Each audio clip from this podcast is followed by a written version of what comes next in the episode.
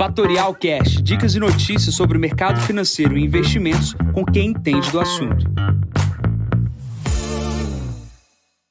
Bom dia, Jansen Costa, assessor de investimentos da Fatorial. Vamos para mais visão de mercado. Hoje é o número 479. Hoje é dia 23 de março, 7h15 da manhã.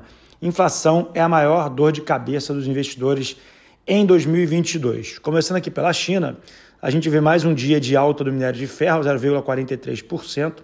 E o que vem de relevante do dia da China é uma nova alta de Alibaba. Tá? A Alibaba anunciou recompra de ações, as ações estavam abaixo do seu valor de IPO, mostrando um valor intrínseco uh, mais elevado do que estava no mercado, a recompra puxando o preço dos ativos aqui na abertura do dia.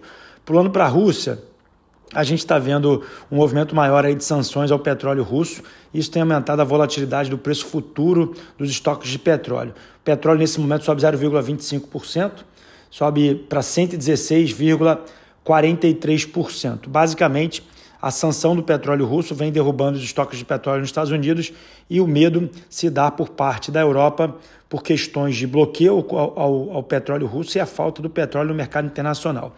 Volatilidade aumentando, boas para as petrolíferas que não tem nada a ver com isso e fazem dinheiro com o preço mais elevado. Pulando aqui para a Inglaterra, basicamente na zona uh, na Europa, basicamente saiu a inflação na Inglaterra 0,8% no último mês, é, acumulado em 6,2% anualmente, a maior inflação em 30 anos, como eu comentei aqui no, no título desse podcast. A inflação como um problema global, e a gente precisa acompanhar como os bancos centrais vão lidar com esse problema, tá? Não é um problema pontual do Brasil, o Brasil já subiu os juros, teve um aumento da sua uh, inflação, porém Inglaterra, Estados Unidos, Japão e outros países que historicamente têm pouco problema com inflação vão enfrentar e vem enfrentando a desvalorização da sua moeda. Então a gente precisa acompanhar como é que será o choque de juros nesses países. O que a gente tem de certeza é que não será fácil, dado que a quantidade de dívida que esses países têm uh, emitida é bastante elevado. Falando sobre isso, pulando aqui para os Estados Unidos, a gente teve a queda dos estoques de petróleo em quase 5 milhões de barris nos Estados Unidos e a gente tem amanhã o encontro de Biden com a OTAN aqui na Europa por parte em Bruxelas e a gente também tem definição de Biden por novas sanções no petróleo russo. Obviamente, maior, maiores sanções gerarão mais pressão inflacionária, isso está piorando o problema da inflação no mundo, mas obviamente é, há um segundo interesse de Biden aí nessas sanções. Pulando para o Brasil, a gente tem aqui na capa do valor ah, uma questão muito importante. Estou vendo muita gente ah, perguntando sobre taxa de juros sobre crédito imobiliário e a gente vem comentando com os, com os clientes que faz aqui crédito imobiliário com a gente, a Fatorial faz crédito imobiliário, sobre a oportunidade das taxas mais baixas versus a taxa Selic no momento. Você consegue ali uh, taxas inferiores à taxa Selic, ou seja, você deixaria seu dinheiro aplicado e conseguiria tomar empréstimo a um valor menor do que a taxa Selic no momento, dada a competição de taxas. Basicamente, o mais barato hoje é a Caixa Econômica, o segundo é o próprio Itaú, com taxas próximas a 9,1, 9,2. Basicamente, quem tiver interesse entender um pouco mais sobre crédito imobiliário, tiver interesse em financiar, fala aqui com o assessor aqui na Fatorial, ele vai te ajudar com a nossa área aqui de crédito imobiliário. Pulando aqui para empresas, a gente teve resultados corporativos ontem que me chamaram a atenção, positivo é uma delas, e a segunda e maior destaque é Vibra, né, a antiga BR Distribuidora, com resultado bastante expressivo no dia de ontem, tá? Resultados corporativos serão divulgados no dia de hoje, de olho aqui Equatorial e Rap Vida, meus principais uh, papéis aqui para a gente ficar de olho hoje. Outra questão importante, pouca gente falando sobre renda variável, mas eu sempre gosto de antecipar movimentos. A Bolsa está em 117 mil pontos, os clientes que tiveram comprados em posições de renda variável ano passado, comprados em bancos, comprados em ativos que obviamente não performaram em 2021 e conversaram e conversam com os assessores aqui, a gente veio falando sobre a oportunidade de 2022 ser um ano muito bom para a bolsa.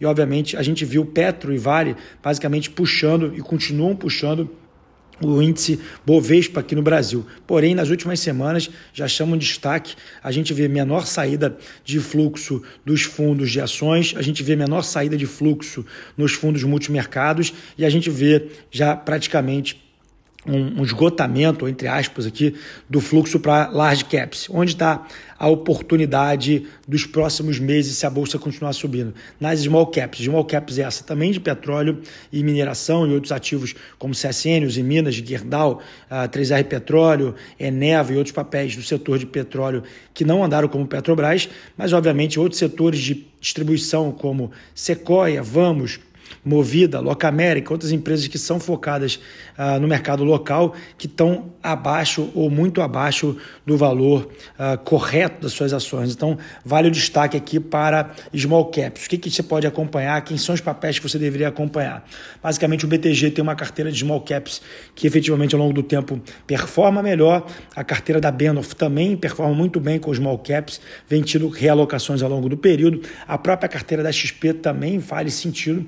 E, obviamente, acompanhar os researchs independentes que fazem cobertura desses papéis de small caps, tá? Não se aventure em small caps simplesmente porque o papel valia 6, 7, 8 reais e passou a valer 2 reais, porque não quer dizer que esse papel vai voltar. E uma outra coisa que vem acontecendo aqui em renda variável são ah, o aumento do preço das opções. Tá? Muita gente eh, gosta de operar ah, travado, né? comprando ativos em estruturadas, e esses preços, essas taxas têm aumentado, dado que o CDI tem aumentado. Então, por exemplo, ontem saiu uma operação aqui de BR Foods para 12, para um mês, praticamente com taxas próximas a 6% de um mês e com proteção de queda de 15%. Se você quiser falar um pouco mais sobre essa operação, é, manda mensagem aqui para a gente, para o seu assessor e para a mesa da renda variável da Fatorial que a gente vem conversando com os clientes. E outro assunto que também é pauta aqui nas conversas com os clientes é a valorização do real frente ao dólar. A gente está vendo o dólar aí praticamente quase 4,90